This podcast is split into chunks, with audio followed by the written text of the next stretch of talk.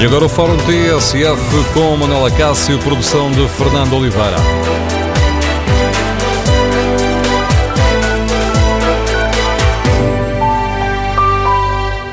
Bom dia, no Fórum TSF de hoje vamos debater o problema da corrupção e convidamos os ouvintes a zerem sua justiça.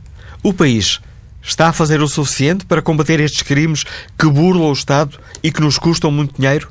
Queremos ouvir a sua opinião. O número de telefone do Fórum é o 808-202-173. 808-202-173. 173.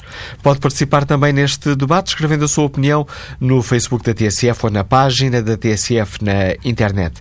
Em tsf.pt tem também à disposição um inquérito ao qual pode uh, responder. Perguntamos uh, aos uh, nossos ouvintes se o país está a investir o suficiente na luta contra a corrupção. Os primeiros resultados apontam no sentido muito claro. 86% dos ouvintes consideram que não. Queremos, no Fórum TSF, saber o que pensa sobre este problema. Ainda ontem foi notícia a Operação O Negativo, que investigou suspeitas de corrupção no negócio do sangue e a que foram constituídos quatro arguídos. No âmbito desta operação foi tido Luís Cunha Rodrigues por suspeitas de favorecimento da empresa Octafarma no negócio de mais de 100 milhões de euros. Sempre que falamos de corrupção, vem à baila uh, o tema da falta de meios técnicos e humanos. Ainda há cerca de uma semana, a Procuradora-Geral da República chamava a atenção precisamente para isto. Joana Marques Vidal afirmou na altura que é necessário aumentar o número de magistrados e reforçar a formação específica para o difícil combate à corrupção. No Fórum TSF, queremos ouvir a sua opinião. O país está a fazer o suficiente para lutar contra estes crimes? O que é necessário corrigir? O problema está nas leis, na falta de meios das autoridades? Ou continuaremos a ser o país da cunha e do favorzinho aos amigos que fecha os olhos à corrupção? Queremos ouvir o seu testemunho, a sua opinião. Número de telefone do Fórum 808-202-173. 808-202-173. Primeiro convidado do Fórum TSF, o eh, professor Luís Souza, que lidera a Associação Cívica Transparência e Integridade. Bom dia, Sr. Professor, bem-vindo ao Fórum eh, TSF. Estamos, Bom enquanto dia. país, a dar eh, a devida atenção a este problema? Eu acho que do ponto de vista de sensibilização da opinião pública, muito tem sido feito e a comunicação social tem tido um contributo determinante nesse, nesse domínio. Uh, do ponto de vista da, da repressão do fenómeno, uh, também penso que temos feito um progresso assinalável. De facto, temos tido uh, a exposição de uma série de, de casos com, com alguma complexidade. mas claro que ainda é muito cedo para se proclamar e reclamar sucesso, porque há, há uma série de problemas que têm vindo até a ser discutidos pelas próprias uh, autoridades. Há pouco falou a Procuradora-Geral da República, indicou que uh, era necessário aumentar o, o, número de magistrados e reforçar a formação. Eu penso que uh, o, o, debate em relação à escassez de recursos é, é um debate que é um debate de classe, é um, é um debate que é necessário, obviamente, mas que deve ser eh, ponderado, tendo em conta, enfim, as possibilidades do país. Agora, eh, no que diz respeito. Peço desculpa, peço desculpa, por, peço desculpa por interromper, professor Luís Souza. Isso nos está a dizer, eh, significa que o professor considera que o principal problema não estará exatamente na falta de meios humanos? O principal problema não está na falta de meios humanos. Podemos, se pudermos ter mais, melhor melhor até um determinado nível, porque depois também há uma utilidade, uma margem de utilidade que vai diminuindo à medida que vamos acrescendo o número de efetivos. Não é por aí. A questão está mais ao nível de, da coordenação, da produção adequada de informação. Portanto, o, o trabalho, mesmo o trabalho de repressão, de investigação, digamos, precisa de, da recolha e tratamento de dados e essa recolha e tratamento de dados tem que ser contínua em áreas de risco. Portanto, a repressão não pode andar desassociada da prevenção, da análise de riscos. Depois há problemas também ainda persistem ao nível da interoperacionalidade na área de investigação criminal. como a sua procuradora disse, ao nível da especialização, ao nível das assessorias técnicas, e tudo isto depois acaba por ter um, um impacto negativo na eficiência da produção de prova em julgamento. E é isso que leva muitos dos casos uh, a serem posteriormente arquivados. Portanto, a taxa de arquivamento ainda é muito alta. Olhando para, para, esta, para esta situação que hoje aqui debatemos, ainda eh, foi no fim do, do.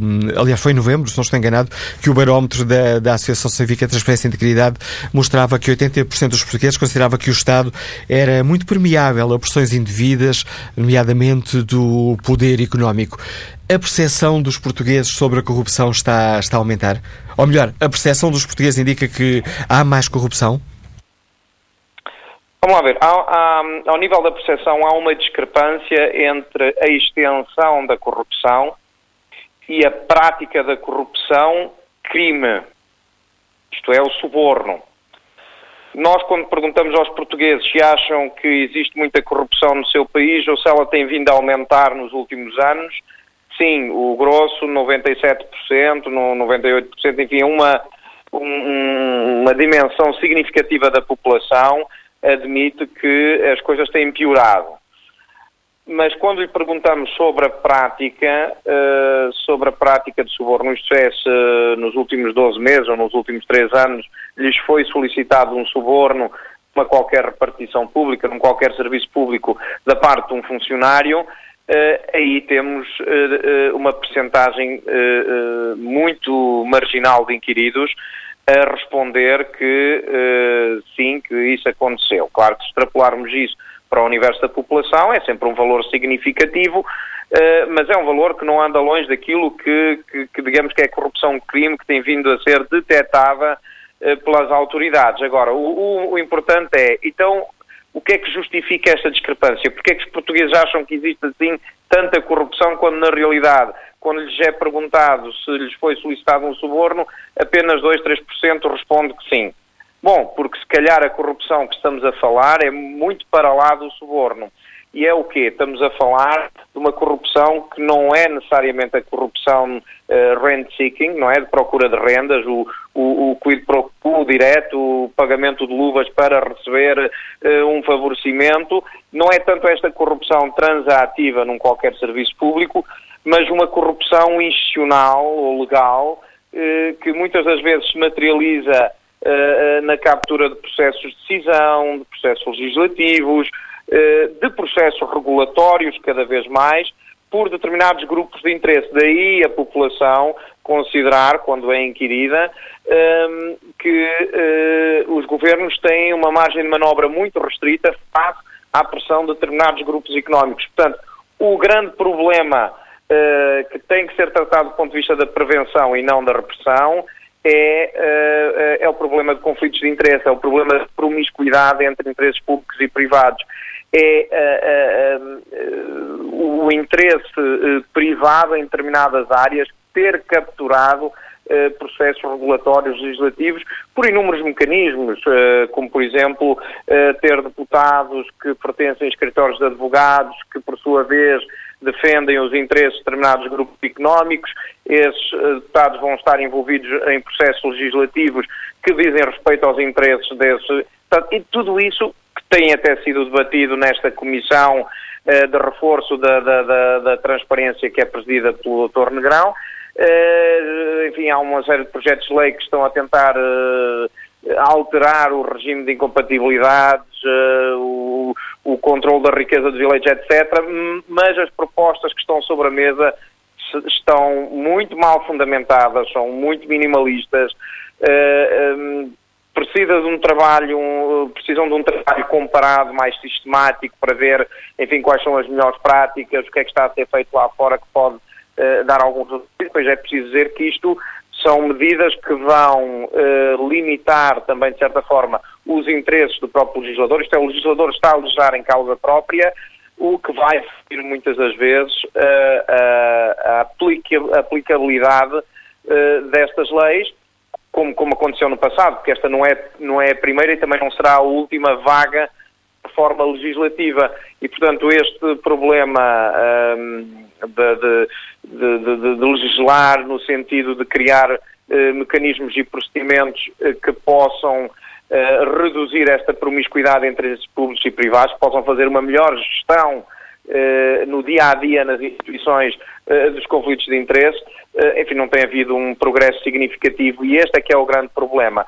Portanto, a, a, opinião pública, como lhe disse, não está a julgar a corrupção só do ponto de vista da corrupção de crime, mas uma corrupção também que, eh, institucional, legal, que vai para muito, muito para lá do, do crime que tem a ver com, com uh, conflitos de interesse, financiamento ilegal de partidos, etc.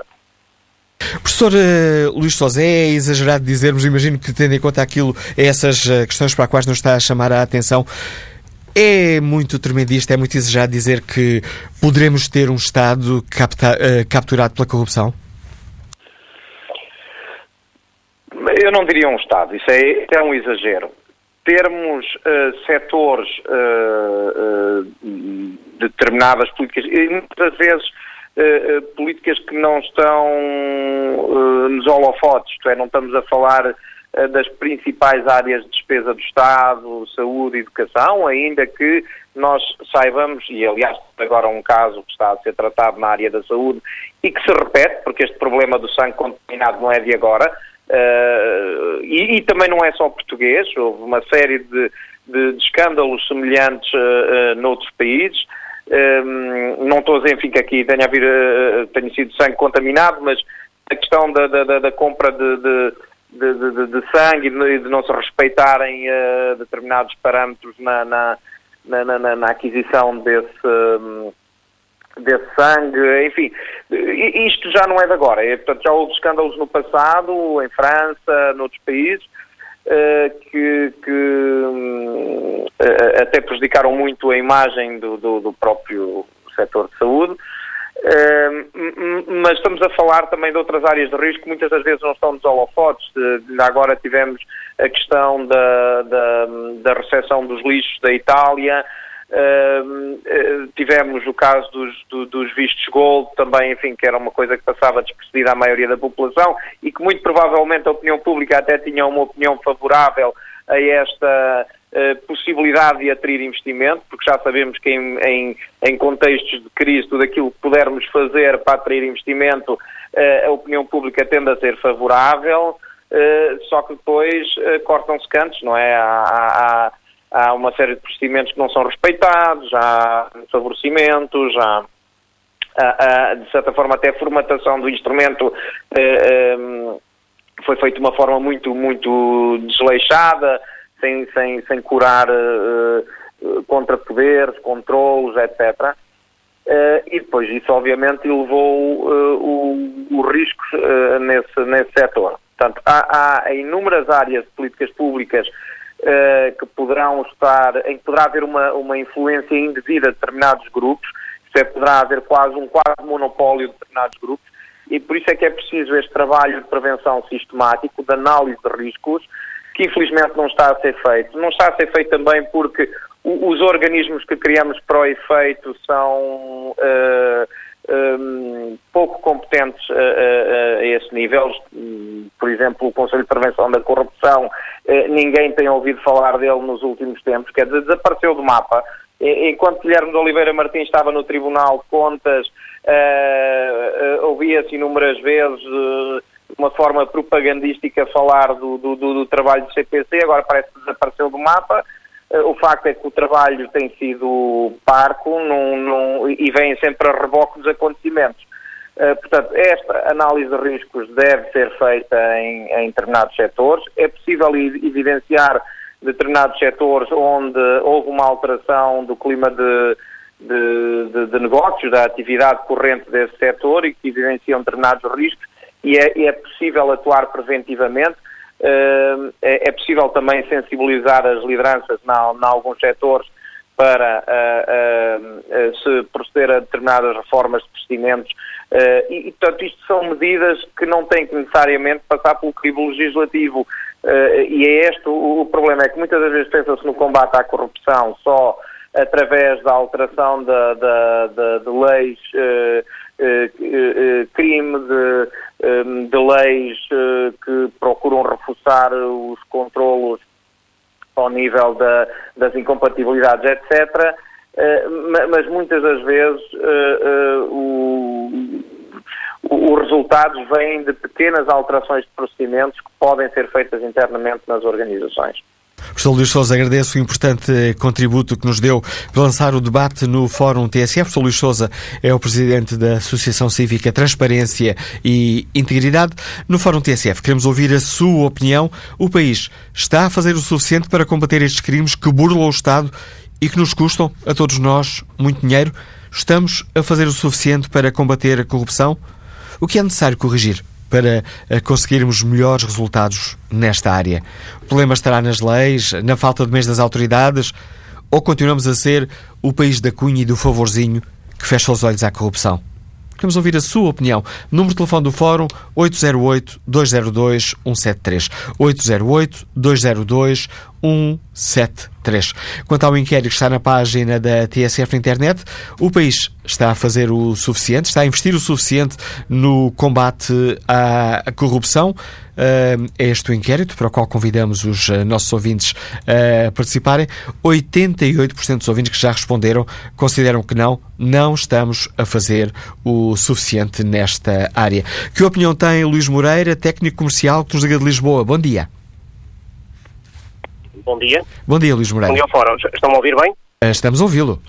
Ok, estou aqui numa zona um pouco desfavorecida por isso é que perguntei. Bom, bom dia ao Fórum e obrigado pela possibilidade de participação. Uh, e, de facto, o que eu noto é que, talvez nos últimos meses, talvez nos últimos dois anos, talvez, três, talvez, nota-se que alguma coisa está a mudar. Mas realmente é muito difícil combater algo de certa forma, a política está sempre introduzida. Certos atores políticos realmente estão introduzidos de uma forma que fazem com que a justiça ou, ou todos estes inquéritos que, e investigação que vemos surgir, às tantas batem numa parede e não conseguem avançar. Isto é claro e toda a gente sabe isto. Isto não, é, não há dúvida nenhuma que isto acontece. Por isso, por vezes, vemos coisas que surgem nomes sonantes e há tantas aquilo desaparece pronto, e fica no esquecimento. Agora, realmente há algumas diferenças, mas tinha que haver mais. Agora, o grande problema, pelo menos quanto a mim, não é aquela pequena corrupção, se bem que também essa é condenável, porque quem pratica uma pequena corrupção um dia poderá, eh, obviamente, praticar uma grande. Mas o problema é aquela corrupção sistémica. E quem é que fala muito nisto, toda a gente sabe, que é o doutor, o eh, professor doutor Paulo Moraes. A gente sabe que ele fala permanentemente nisto. Também o fiscalista Caiado Guerreiro também fala de vez em quando nisto, que é aquela corrupção que é, está introduzida quase a nível legislativo. Ou seja, não é que as leis sejam corruptas, mas estão feitas de maneira que, de certa forma, conseguem proteger quem depois souber utilizar ali uma série de artigos que vão, de facto, resolver o problema. Para quem participou. Este é que é o, este é que é o grande problema também da, da corrupção em Portugal. É certos senhores sabem-se valer e têm dinheiro para pagar bons advogados, pois com os que os conseguem proteger, porque as leis estão feitas para isso. E termino, obviamente, um, numa pequena conversa que um dia tive com um amigo meu dinamarquês. Ele disse, pá, vocês têm um quadro legislativo espetacular, extensíssimo. É pena é terem metade das leis ou artigos para dar cabo das primeiras. Ou seja, temos tanta lei, tanto artigo, que depois acaba por anular, quem saber usá-las, como é óbvio, consegue anular parte das leis e, no fundo, estar salvaguardado. E note-se que realmente há em Portugal pessoas que permanentemente falam disto, mas infelizmente não lhes dão os ouvidos necessários. Bom, bom dia, muito obrigado. O contributo para este debate nos deixa o ouvinte Luís Moreira. Que opinião tem António Pontes, professor que está na Ericeira? Bom dia. Bom dia. Uh, está a ouvir? Estamos a ouvi-lo. Ah, ótimo. Uh, mais uma vez, bom dia. Uh, bem, eh, na realidade, do que foi feito, de, tenho estado mais ou menos a ouvir uh, as intervenções dos, dos participantes anteriores e foram falados aí dois ou três detalhes, que são detalhes, e que teria, teria até eles próprios para desenvolver. Eu estou a lembrar que ainda agora alguém dizia quem faz um pequeno delito ou também é capaz de ser os grandes. Ou, por exemplo, com o primeiro, o primeiro intervento que falava qualquer coisa de um, casualidades históricas ou casualidades um, sociais. Eu, eu também, uh, vamos lá, lá uh, amplio também para a parte cultural. Mas uh, talvez tenha que começar por este dos pequenos delitos, ou os grandes delitos. Eu, se me permite, muito rapidamente, vou tentar um episódio que eu, como pessoa observadora da sociedade, começar muitas vezes alguns hipermercados têm aquela secção de revistas, jornais, etc, etc. E há tempos eu estava a beber o meu café em pé e reparei um senhor que uh, retirou três ou quatro jornais, uh, o seu café e foi sentar. Ia passar, de certeza, ali amanhã a ler os jornais e que, como eu sei, vai ou no final vai colocar no mesmo sítio, ou seja, não, não, não, não investiu, vamos lá, nada pela imprensa, até não estou aqui provavelmente a defender a classe jornalística e os mídias, mas de qualquer forma utiliza três ou quatro jornais e hum, lê-os e depois vai tapar na prateleira. Eu próprio também sou hum, leitor, gosto de comprar o meu jornal não muito desfolhado, se possível, não muito amachucado. A minha revista, como me lembro, ainda temos uma revista que, hum, que tinha até pingas de café. E isto, porquê é que eu estou a contar isto? Porque eu lembro perfeitamente que na altura, foi na altura do, dos escândalos do, do BPN e ele estava a bater ali com a mão na capa do, do, do, do, de um periódico, de um jornal, e dizia qualquer coisa, como aquele responsável que todos nós conhecemos do BPN, e dizia, é para este, eh, conseguiu desviar isto, isto, isto. É exato, e a pessoa não é, não é capaz de analisar isto, é exatamente isto. O que ele faz, que é desviar, se um jornal custar um euro e meio, desviar quatro euros e meio, o outro desviou 4 mil milhões e meio. Mas, quer dizer, mas o desviou mesmo. Portanto, como dizia o, um ouvinte anterior, quem faz pequenino também faz em grande. E isto exatamente é que está no problema cultural. Porque já até houve reis que subsidiaram, e quem, quem for um, um estudioso profundo da história, subsidiaram descobrimentos ou descobrir, subsidiaram determinados uh, infratores para fazer uma invasão do território, para conquistar um determinado território. Portanto, isto é totalmente cultural. Aliás, se me permite, eu que já vivi em Angola, que já vivi em, em, em no Brasil, que se havia coisa, e, e, com excelentes relações, porque eu era lá professor, se havia coisa de descoberção e este, à vontade que me irritava solenemente, era quando se falava em conversa de café ou de, ou de, de refeição, se falava em corrupção, eu, quer no Brasil, quer em Angola, ouvia sempre a mesma versão. Aprendemos com vocês, com vocês, os portugueses. E é exatamente isto, este aspecto cultural que vai como que aqui uh, minar toda esta situação. Há aqui só mais dois detalhes que eu queria partilhar. Um é que, na realidade, também temos uma população que muitas vezes, está, muitas vezes está completamente desfasada do que é que é isso de desviar 5 milhões, 50 milhões ou 500 milhões. Não tem noção. Basta ver, ouvir uh, reportagens de, de, rua quando há um euro milhões, quando na comunidade tempos eu ouvi alguém dizer assim, então se lhe sair 74 milhões, o que é que o senhor faz? Eh, com 74 milhões, olha, para já trocava de carro. É exatamente isso. Por isso é que é um país, atenção, temos, temos candidatos à presidência da República tipo time de rãs. Portanto, isto vai acontecer sempre, porque também os políticos são fraquinhos. Estou-me a lembrar do Passos Coelho, ele lá fez assim aquela giga-joga com, com as empresas de formação, coitado. Mas é fraquinho, são pessoas fraquinhas intelectualmente, têm, como é óbvio, toda uma rede, toda uma rede de, de uma classe que, que ela existe e o que é que sabe fazer com eles, que, é, que são os advogados, quer dizer, como há pouco, uh, também num, num exemplo anterior se dizia, a extensão de leis que existem em Portugal, leis para tudo, não é só o laudo do queijo limiano, é para tudo. E depois é uma classe, como nós, eu, eu costumo dizer que é aquela classe do Tampax, porque exatamente como havia aquele anúncio que a senhora que usasse Tampax de andar a cavalo, correr, andar de bicicleta, o advogado consegue fazer tudo, ser Ministro das Finanças, ser Ministro da Saúde, ser Ministro da Economia, ser Ministro do Exército, consegue fazer tudo. E, ora bem, a partir daí, e como eu digo sempre, não há nem super-homens nem super-mulheres, isso é só na banda desenhada e nos filmes, uh, epá, é óbvio que o, esta, o apelar a, a um dinheiro fácil, esta corrupção, com, com esta, esta, este grupo enorme de advogados que nos rodeiam e que, e que nos regem, atenção, porque se nós ver os cargos políticos, uh, direções de Câmara... Mas já nos estamos a desviar muito do tema de hoje, António Pontes. Advogados. E, é, e, portanto, a corrupção vai continuar, vai continuar com certeza. Agradeço o seu contributo para este debate. Vamos agora escutar uh, Fausto Sá, está em São João da Madeira, é gerente. Bom dia. Qual é a sua opinião? Bom dia, Fausto Sá. Não, parece a chamada, a chamada parece ter caído. Daqui a pouco retomaremos este uh, contacto, se isso nos for possível. Vamos ao encontro do empresário Vasco Pacheco, que nos escuta em Lisboa. Bom dia. Muito bom dia.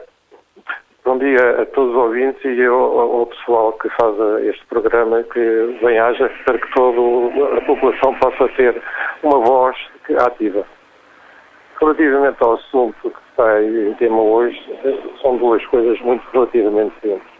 Uma que já foi falada por vários ouvintes, que é a legislação e que permite que quaisquer pessoas com cargos bastante importantes sejam totalmente impunes e responsabilizados pelas ações que tomam. O outro que me faz uma confusão muito grande é que não ouço nenhum partido, nenhuma associação sindical nem patronal falar relativamente aos concursos públicos, porque são todos praticamente 90% por adjudicações diretas. Ora, como podem imaginar, as adjudicações diretas permitem uh, controlar quem é consultado, quem são as empresas amigas e isso é o primeiro passo para a corrupção. Gostaria que realmente alguém, algum partido, tomasse alguma iniciativa para resolver este assunto fico por aqui. Muito bom dia, muito obrigado. A opinião e o apelo que nos deixa Vasco eh, Pacheco. E que opinião tem José Almeida, que está desempregado neste momento e que nos escuta em Lisboa? Bom dia. Muito bom dia. Muito obrigado pela oportunidade. Ehm, eu gostava só de, chamar a atenção para um, para um caso, não é para um caso, porque os casos são muitos, mas para, para, para a filosofia que está por baixo disto. Para mim, o grande problema é o poder do Estado. Se reparar, o anterior ouvinte disse que atenção aos concursos públicos que aí é sede ou é raiz de muita coisa. Vamos lá ver, quanto mais poder nós cedermos ao Estado, ou seja, no sentido de ele uh, ser dono dos, do, por exemplo, no caso dos hospitais, uh, eu pergunto-me, ou nas grandes empresas privadas, será que uma grande empresa privada permitiria, ou permite, ou não tem, digamos, mecanismos muito mais flexíveis e muito mais ativos e muito mais inteligentes para que um colaborador lá dentro, ou um diretor de uma secção, tenha um amigo cá fora onde ele vai comprar os pregos e faz o preço do prego maior. Bem, se for uma empresa privada, das duas uma, ou uh, há ali um conluio e depois o que vai acontecer é que se há um conluio para aumentar preços nos bens intermédios que depois darão um produto final, vai fazer com que o produto final seja tão caro que depois o mercado em relação à competição não vai aceitar e então a empresa acaba por desaparecer. Ou então é o caso do Estado que tem 10 milhões de totós, eh, perdão a expressão, eh, de, eh, de contribuintes aos quais é imposto repare que a palavra é muito engraçada, nós somos contribuintes, mas pagamos um imposto, algo que é imposto, uh, tem os 10 milhões que estão prontos a serem uh, sacudidos um pouco mais para tapar estes buracos dos amigos dos amigos. Bem, isto é para mim óbvio. Enquanto nós tivermos tanto uh, Estado em todo o lado e em todas as coisas realmente que pesem, ou seja, estes milhões de sangue, é, pode multiplicar isso por 50 mil outras coisas, uh, o que vai acontecer é que, por simplesmente, nós vamos estar sempre a exigir-nos mais impostos. Há de reparar, não sei se, sem querer fugir muito à, à, conversa, que o anterior governo foi diretamente aos salários e este governo espertalhão, em vez de ir diretamente aos, aos salários aumentar os impostos, o que fez foi dividir e aumentar esses impostos, mas picar 6 cêntimos na gasolina, não sei quanto ali. Bem, mas voltando ao cerne da questão, uh, depois temos outra questão que é endémica. Uh, uh, é óbvio que a corrupção, eu, eu quando chamo a corrupção, eu chamo Chico Espertice. E o Chico Espertice só existe porque os cidadãos não estão unidos e não estão alerta para isto. E quando chega a altura de votar, as opções é entre o Chico Esperto A e o Chico Esperto B. não há alternativa. Porque, no fundo, os, os, o, como este anterior ouvinte dizia, depois estas empresas são amigas. São amigas, patrocinam coisas ou têm. Agora já não, porque os, os partidos não podem ser patrocinados por, um, ehm, por empresas, só por particulares, mas temos, obviamente, a, a grande claque que, independentemente do bem ou do mal, isto às vezes é uma brincadeira, costumo dizer, nem que o presidente do Porto fosse presidente do Benfica, eu sou do Benfica independentemente de quem lá esteja. Portanto, há uma claque. O povo, o resto da pessoa. Do, isto, isto faz lembrar os tempos feudais, não é? existe o senhor que está lá em cima rodeado dos seus uh, apaziguados, que quando é preciso construir uma ala nova no castelo ou encher, o, ou encher o buraco que foi feito nas finanças, manda lá abaixo os soldados, neste caso não há soldados, é o fisco, que é a nova, uh, como eu costumo dizer, é a nova PIDE, uh, e vai lá abaixo sacudir os pobres dos, dos lavradores com a enxada na mão a tentar encontrar mais uns trocos para cobrir os buracos das loucuras. Em relação à corrupção em si, como conceito, é óbvio que eh, é, é humana no sentido em a facilidade, não é? Se eu puder não, ir, não ter que fazer o caminho todo e fazer uma, um atalho, é com certeza que, que, eu prefiro fazer o atalho, porque é a lei da, da, da energia mínima que vem da natureza. O que eu acho é que nós temos que diminuir a força do Estado, temos que dividir e esperar que seja o próprio mercado. Eu não preciso que o Estado me diga como é que eu sou feliz. Eu quero é que o Estado me saia da frente. Muito obrigado. E é com esta opinião que chegamos ao fim desta primeira parte do Fórum eh, TSF. Retomaremos eh, o debate sobre o combate à corrupção já a seguir ao Noticiário das 11. Tudo o que se passa, passa na TSF.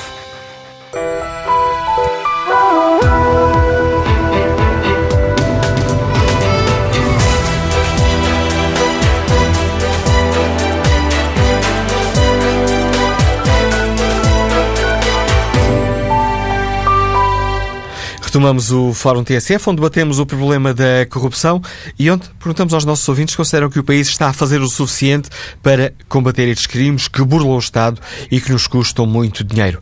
O que é necessário resolver? para melhorarmos a capacidade do país para combater a corrupção? O problema estará nas leis, na falta de meios das autoridades? Ou há também aqui uma questão de mentalidade continuaremos a ser o país da cunha, do favorzinho aos amigos que fecha os olhos à corrupção. Queremos ouvir a opinião dos nossos ouvintes. O número de telefone é 808-202-173 e retomamos o debate com o contributo da Presidente da Associação Sindical dos Juízes Portugueses. Sr. Juiz Desembargador Manuel Papério, bom dia, bem-vindo ao Fórum TSF. Bom dia. Estamos a fazer o suficiente para combater a corrupção?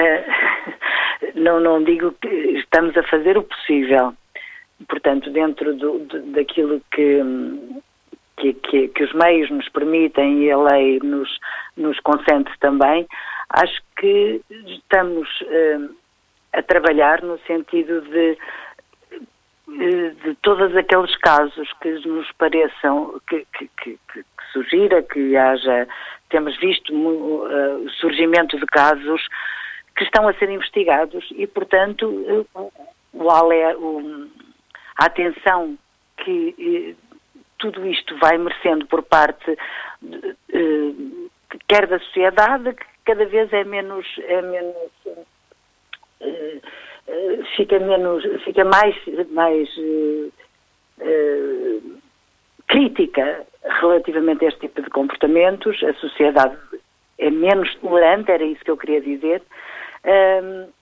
faz com que também seja cada vez mais denunciadas situações que não parecem corretas, que se iniciem as investigações e, e portanto, que se tente eh, levar a julgamento e, e, e fazer justiça eh, quando se concluir que efetivamente há casos menos eh, conformes com a lei ou desconformes com a lei.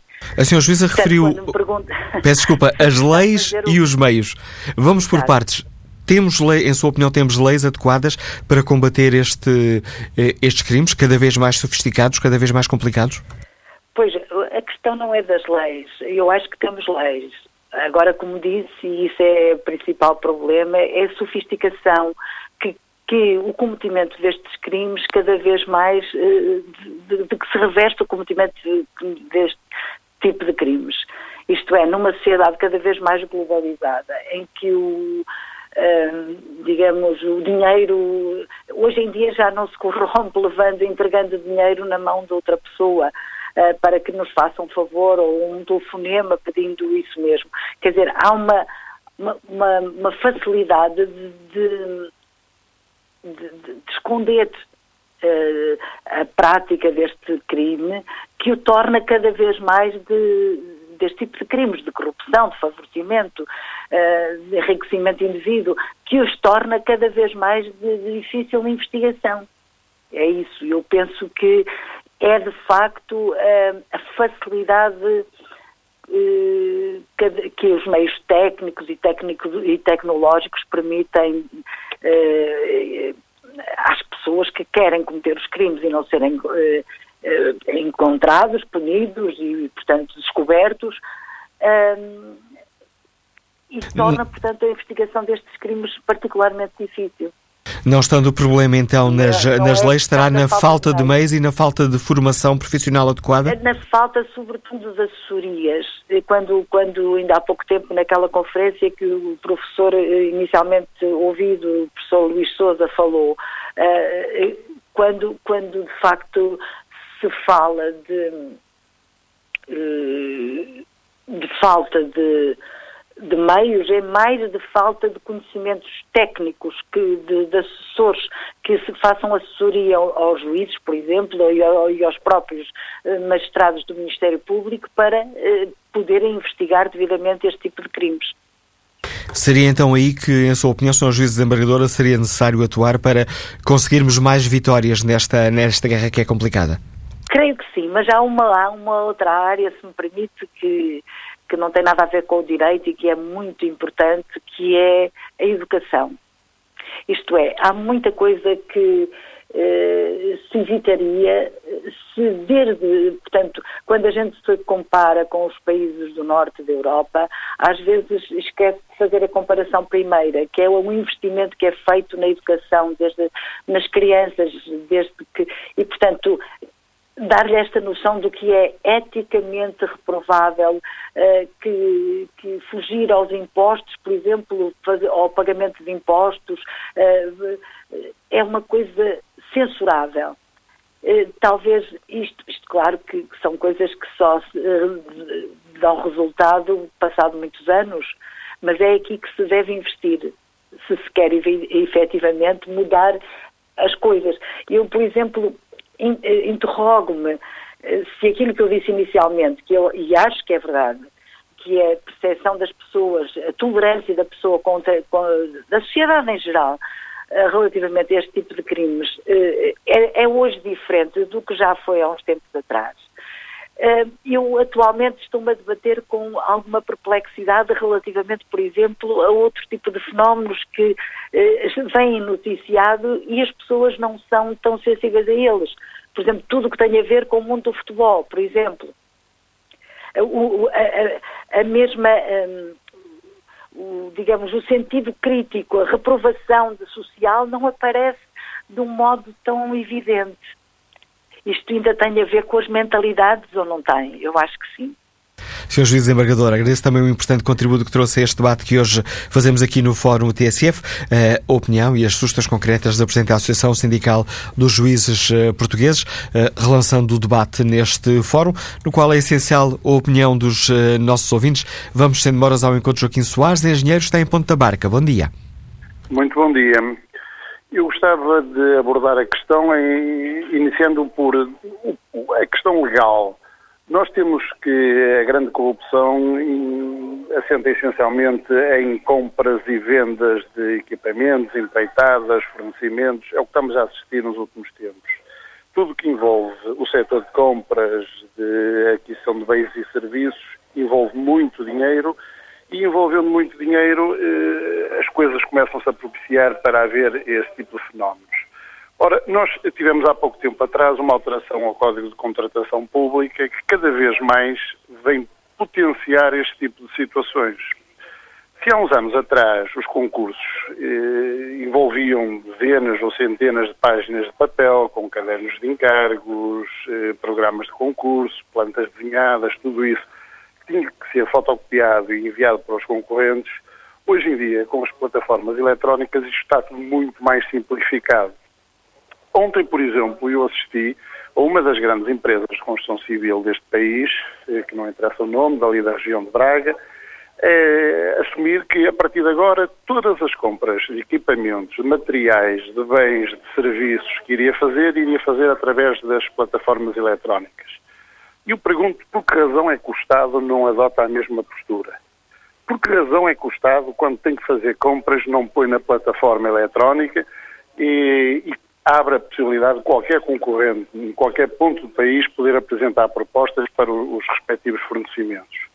Isso não interessa por uma razão, porque num concurso qualquer para a aquisição de um, de, sei lá, de bicicletas, nem que seja, e qualquer concorrente do Algarve podia ganhar um concurso cá em cima no Norte.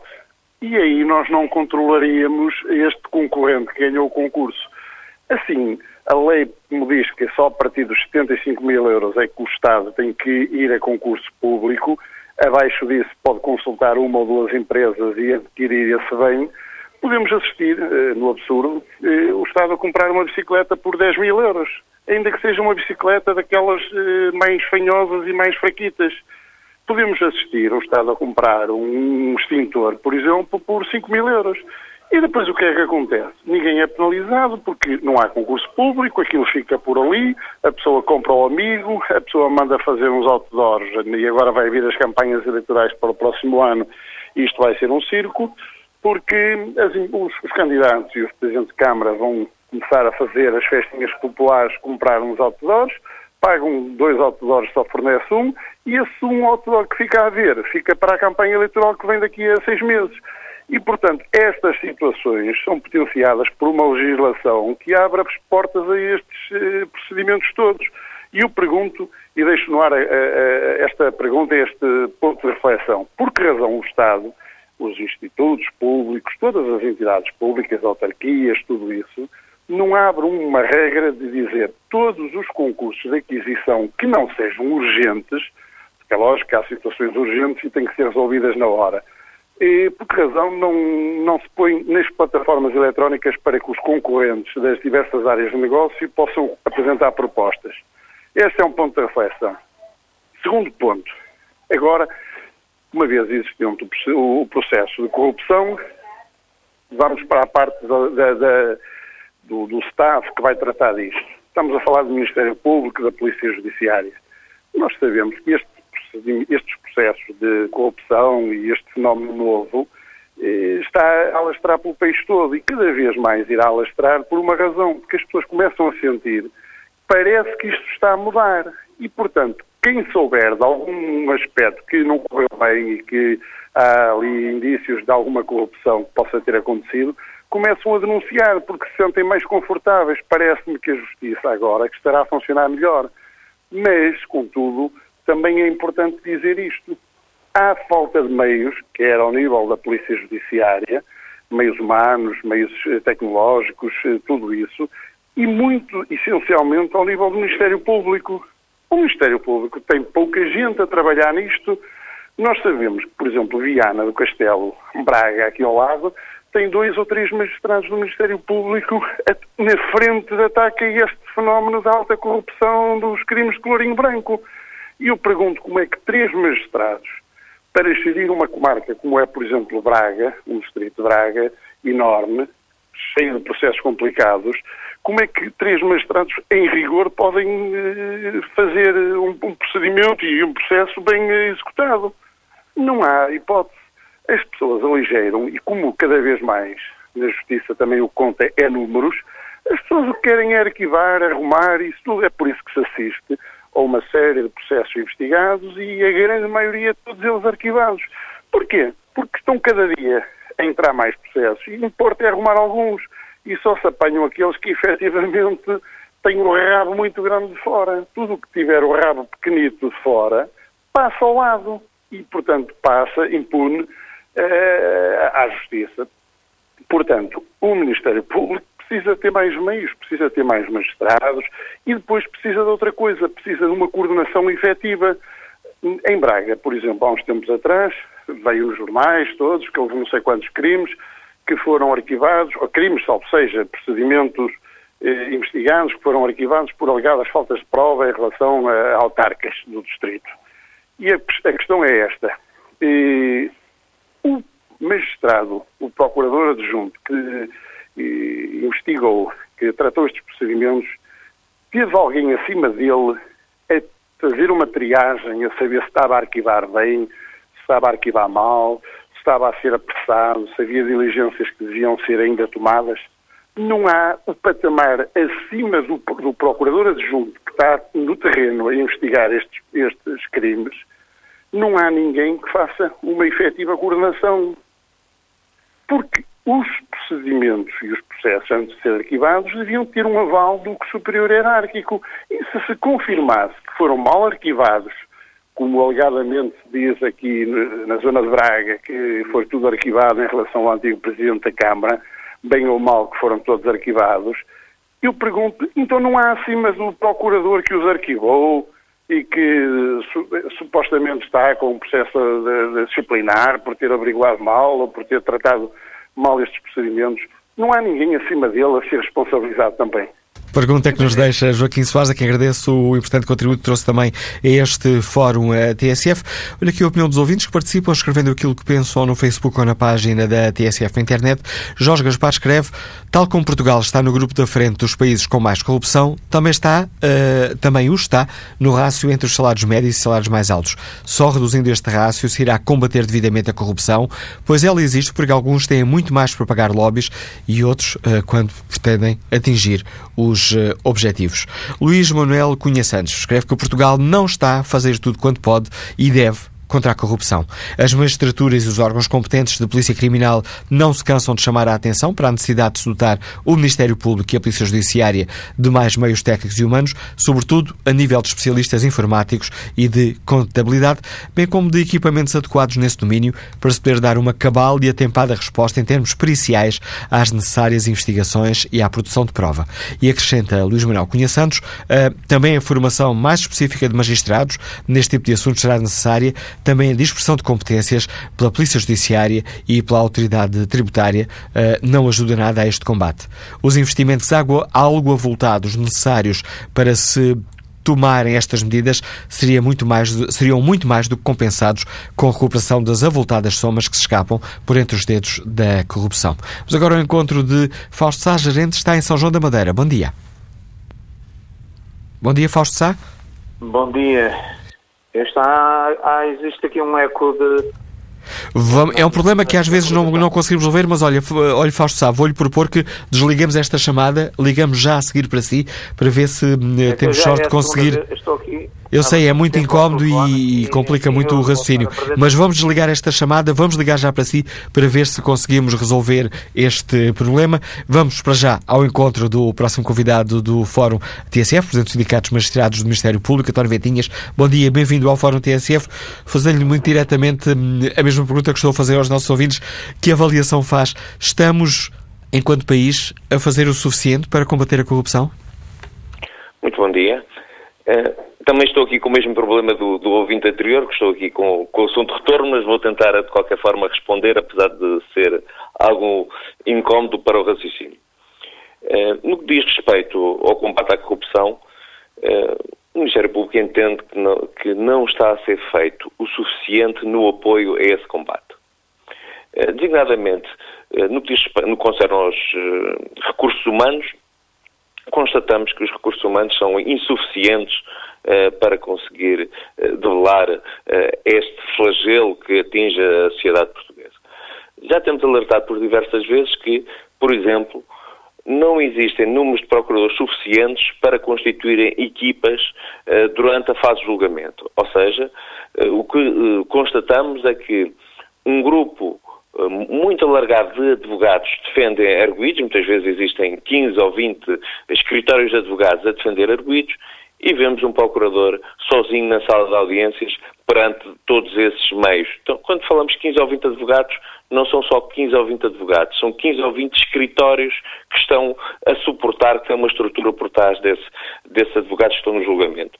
E o procurador eh, está, está sozinho, portanto está, não, tem que responder a todos os recursos, tem que estar atento a todos os pormenores, tem que responder a todos os, os, os, os, requerimentos, não tem ninguém com quem possa trocar impressões para definir uma estratégia durante a audiência de julgamento e, portanto, isso era absolutamente crucial uh, que pudesse existir, mas devido à falta de procuradores, tal não é possível. Só num ou noutro processo é que isso uh, sucede.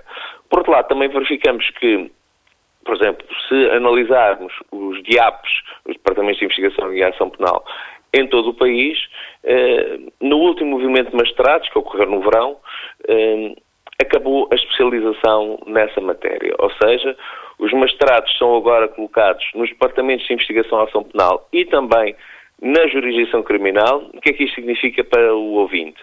É que os magistrados que eram colocados só, antigamente eram só colocados nos departamentos de investigação e ação penal, só em departamentos, e agora tanto podem estar nos departamentos de investigação e ação penal, como podem estar a realizar julgamentos, ou seja, há um retrocesso grande na especialização fora dos grandes centros urbanos de Lisboa, Porto, Coimbra e, e Évora. Portanto, há um retrocesso no combate à corrupção uh, em grande parte do país, designadamente por falta de magistrados por se poderem especializar convenientemente só, no, só na investigação criminal.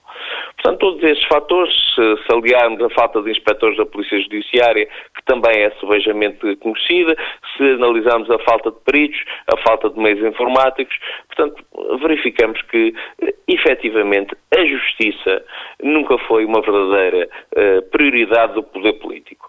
O, poder político proclama muitas das vezes a importância da justiça, que a justiça é um piloto de Estado, que a justiça é uma função soberana, soberana mas quando chega à altura do orçamento, os orçamentos são parcos. Aliás, não fosse assim, eh, não andaria o Sindicato de Magistrados do Ministério Público quase há dois anos a solicitar a abertura de um curso especial para comatar as falhas e até agora sem qualquer eh, resposta que permita suprir os meios, eh, dignadamente por haver falta de vontade política do Governo nem, nem, digo do Ministério da Justiça, mas digo sim do Governo, que aloca ao Ministério da Justiça os uh, meios necessários para que ele possa cumprir as suas funções.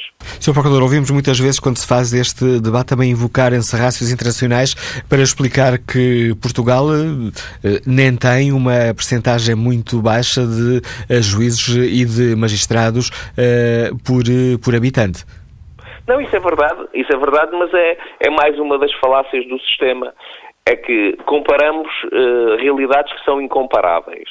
Por exemplo, em grande parte dos países da Europa, o Ministério Público só tem magistrados na área da investigação criminal.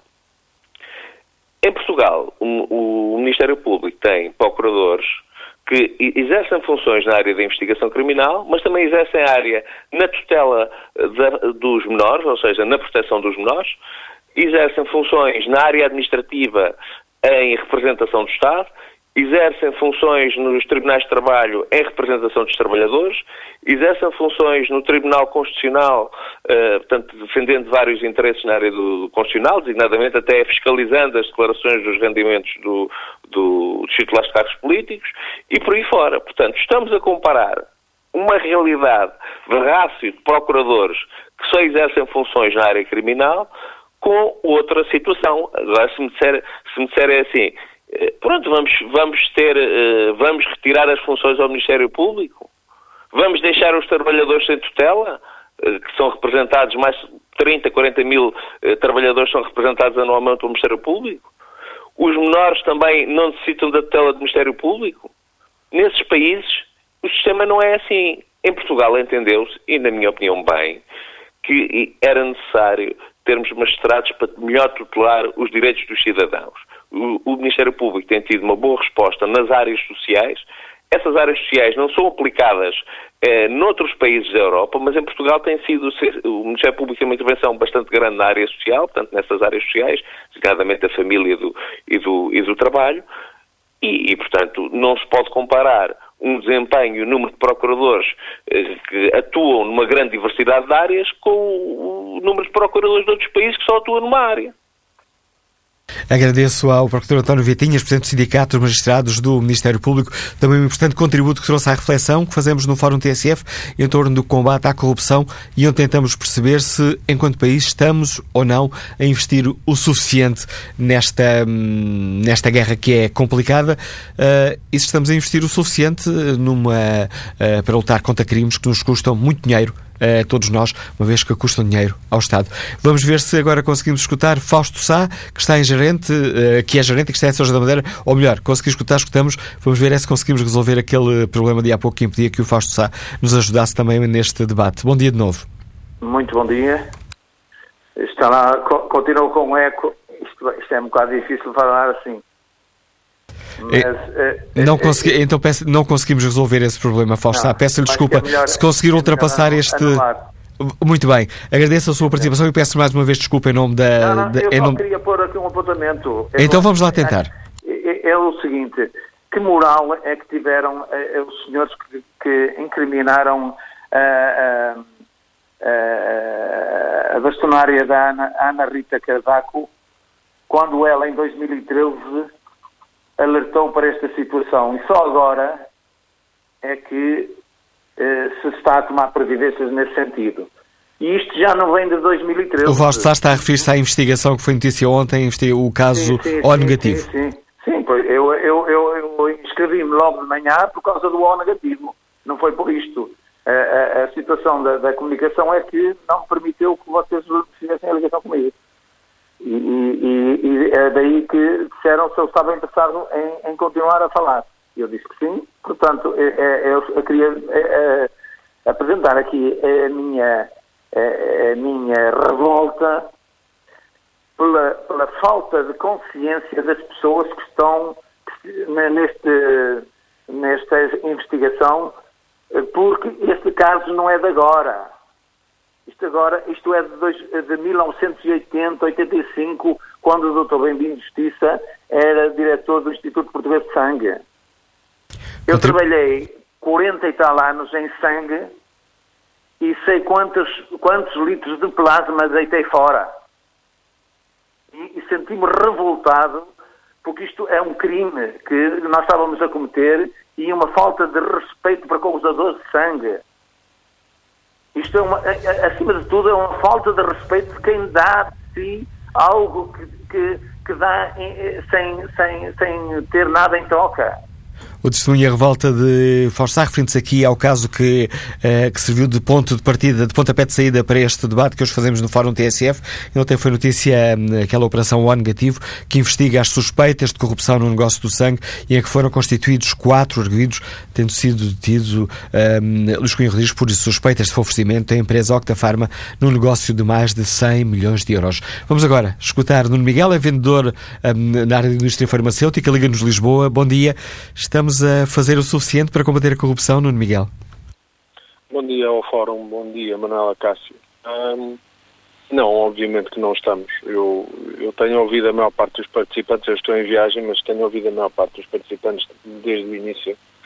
E, de facto, quer ao nível da educação, que a senhora juíza referiu há bocado, uh, ao nível da educação pode-se efetivamente fazer mais e cultivar mais, digamos, os princípios das pessoas. Eh, eu falo por mim próprio porque eu tenho quase também 40 anos de indústria farmacêutica e em três empresas por onde passei, eh, duas multinacionais e uma nacional, eh, tive de facto responsabilidades de marketing e, e, e vendas e, e, portanto, eu, eu próprio fazia a aquisição de diversos materiais promocionais e, e fui assediado, pelo menos assim, declarada e diretamente, fui assediado três ou quatro vezes por fornecedores para, para situações de corrupção. E, e recusei todas elas. Uh, no entanto, verifiquei, uh, assistia a situações de corrupção à minha volta Uh, duas delas eu denunciei, mas tive muitas dificuldades, uh, inclusive numa delas acabei por sair da empresa uh, e depois voltei mais tarde, mas efetivamente assisti a situações de corrupção ao, ao, ao nível de direção-geral. Mas a corrupção existe a todos os níveis, não só na indústria farmacêutica, mas, por exemplo, também recordo-me de uma diretora de serviço uma vez de um hospital em Lisboa, não interessa qual é, até porque a senhora já está reformada, creio eu, mas ter-me ter -me dito revoltada que, de facto, tinha dado, como diretora de serviço de uma unidade de cuidados intensivos, em Lisboa, tinha dado instruções no sentido de comprar um determinado equipamento para uma, uma unidade de cuidados intensivos que estava a ser remodelada, e a senhora pediu 10 camas um valor mais caro, porque era uma unidade de cuidados intensivos que necessitava desse equipamento, 10 camas mais caras e as outras 20 camas uh, podiam ser mais económicas. E, e compraram-se as 30 camas mais caras. a própria diretora de serviço dizia que não precisava daquele investimento.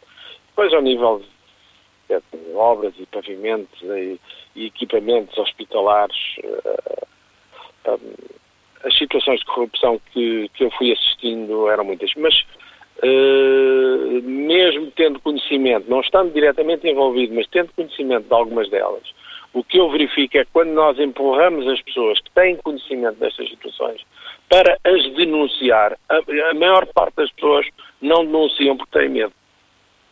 Têm medo de perder o emprego, têm medo de retaliações, uh, acham que não vale a pena porque a lei não funciona, que é o aspecto que o senhor anterior acabou de falar, e portanto, uh, ao nível da prevenção e da educação, eu, eu pessoalmente sou uma prova disso porque fui assediado três ou quatro vezes e podia ter ganho algum dinheiro, bastante, e, e recusei sempre, por uma questão de, pronto, de dignidade, de honra, de educação.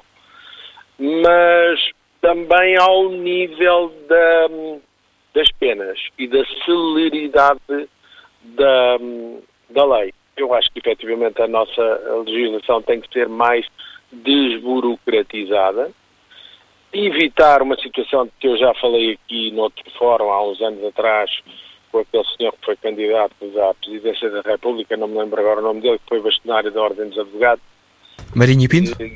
O Marinho Pinto, exato. Eu fiz a pergunta para o Manela Castro em, em, em, em, programa sobre a questão do, do da, quando, quando expiram os prazos, falta-me agora o termo, eh, quando expiram os prazos para os, as situações serem julgadas. Quando os casos prescrevem. Quando os casos prescrevem, exatamente, obrigado pela ajuda.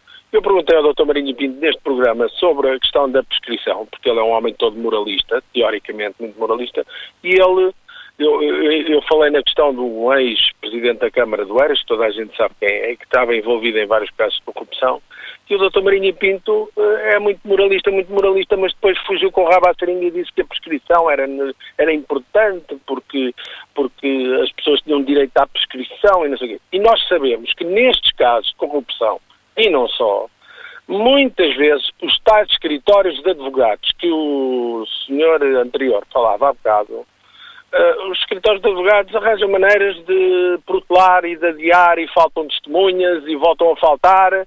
E o caso acaba por prescrever.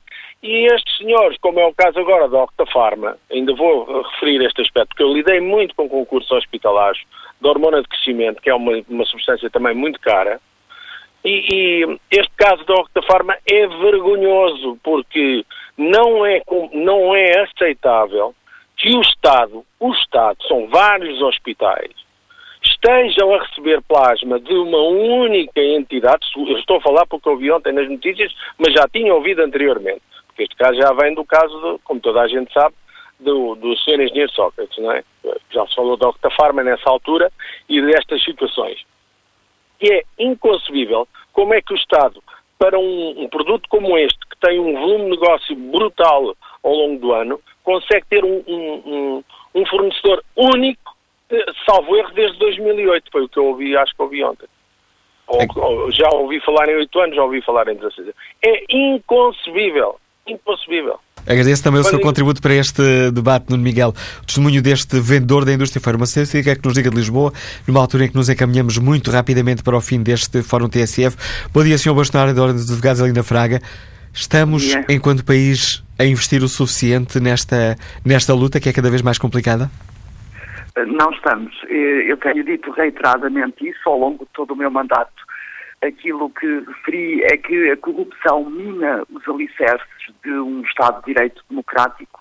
Não há uma democracia plena, não há o respeito pela igualdade de oportunidades enquanto houver fenómenos de corrupção e aquilo a que temos vindo a assistir e aquilo que tem sido retratado uh, nos relatórios internacionais é que, efetivamente, Portugal ainda está minado uh, por atos de corrupção que são transversais, como já foi referenciado pela Sra. Procuradora-Geral da República, que são transversais no aparelho do Estado e também na administração uh, central e na administração descentralizada.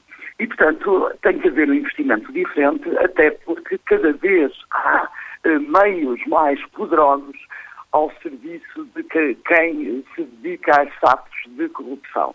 E, portanto, não podemos uh, uh, investigar a corrupção num tempo uh, célebre, persegui-la uh, seriamente, enquanto uh, os inspectores da Polícia Judiciária não uh, puderem receber as suas horas extraordinárias, enquanto os órgãos de Polícia Criminal não tiverem condições e assessorias técnicas que lhes permitam naturalmente perseguir uma criminalidade que, em geral, é muito complexa e que exige conhecimentos que, com um grau de especialização que não está ao alcance quem tem uma formação uh, normal.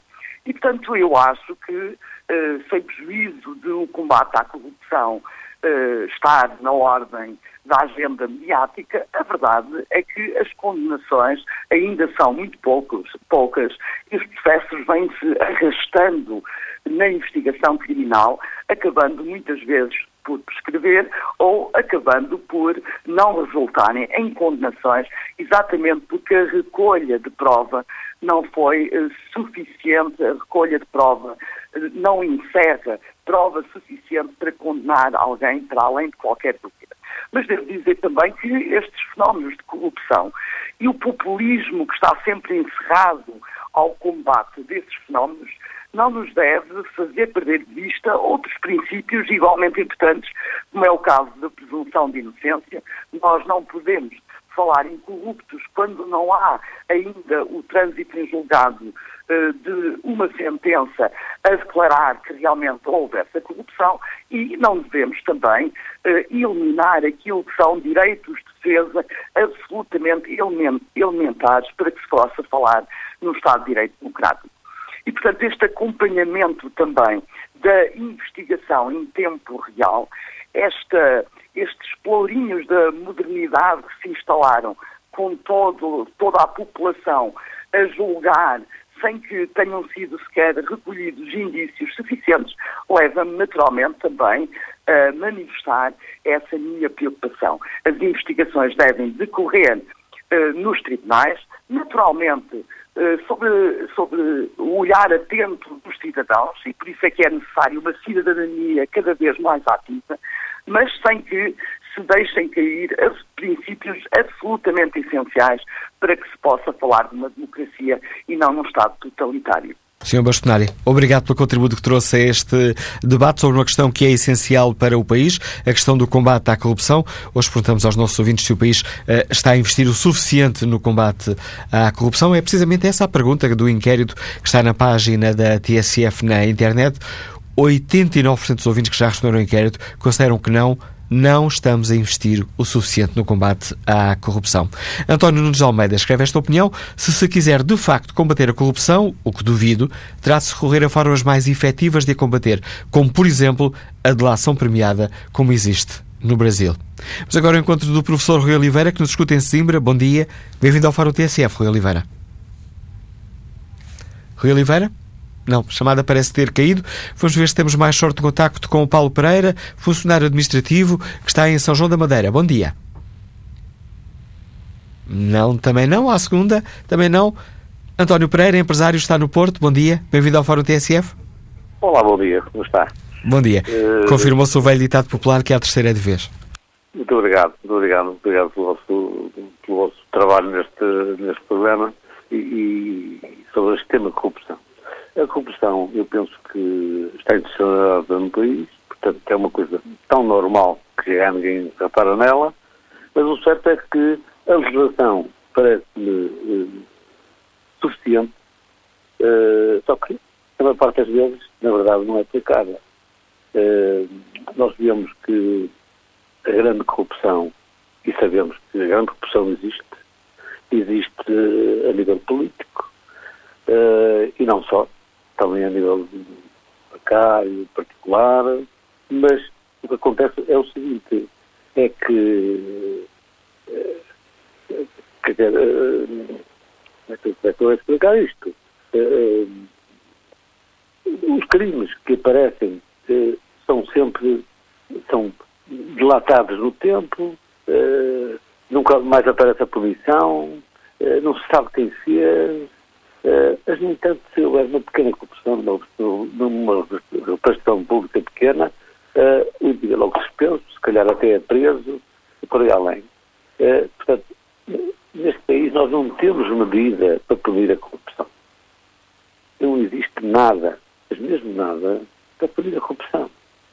Porque se existisse, o país não estava, não está hoje. Portanto, há que tomar medidas, medidas profundas. Mas como estas medidas são tomadas pela classe política, que infelizmente temos a que temos, não é? Uh, isto não vai para a frente. Não vai para a frente porque alguém não quer que isto para a frente.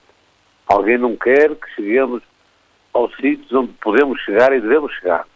Agora, penso que as polícias fazem o seu trabalho, que a legislação é mais suficiente, até demais, por isso torna muitas vezes confusa. Uh, mas acho que estamos aí no bom caminho. Vamos lá ver se conseguimos fazer uma limpeza maior a este país que precisa. Com esta opinião, chegamos ao fim deste Fórum TSF, onde batemos a luta contra a corrupção. Quanto à pergunta que está na página da TSF na internet, no inquérito que fazemos aos ouvintes, o país está a investir o suficiente no combate à corrupção? 90% dos ouvintes consideram que não.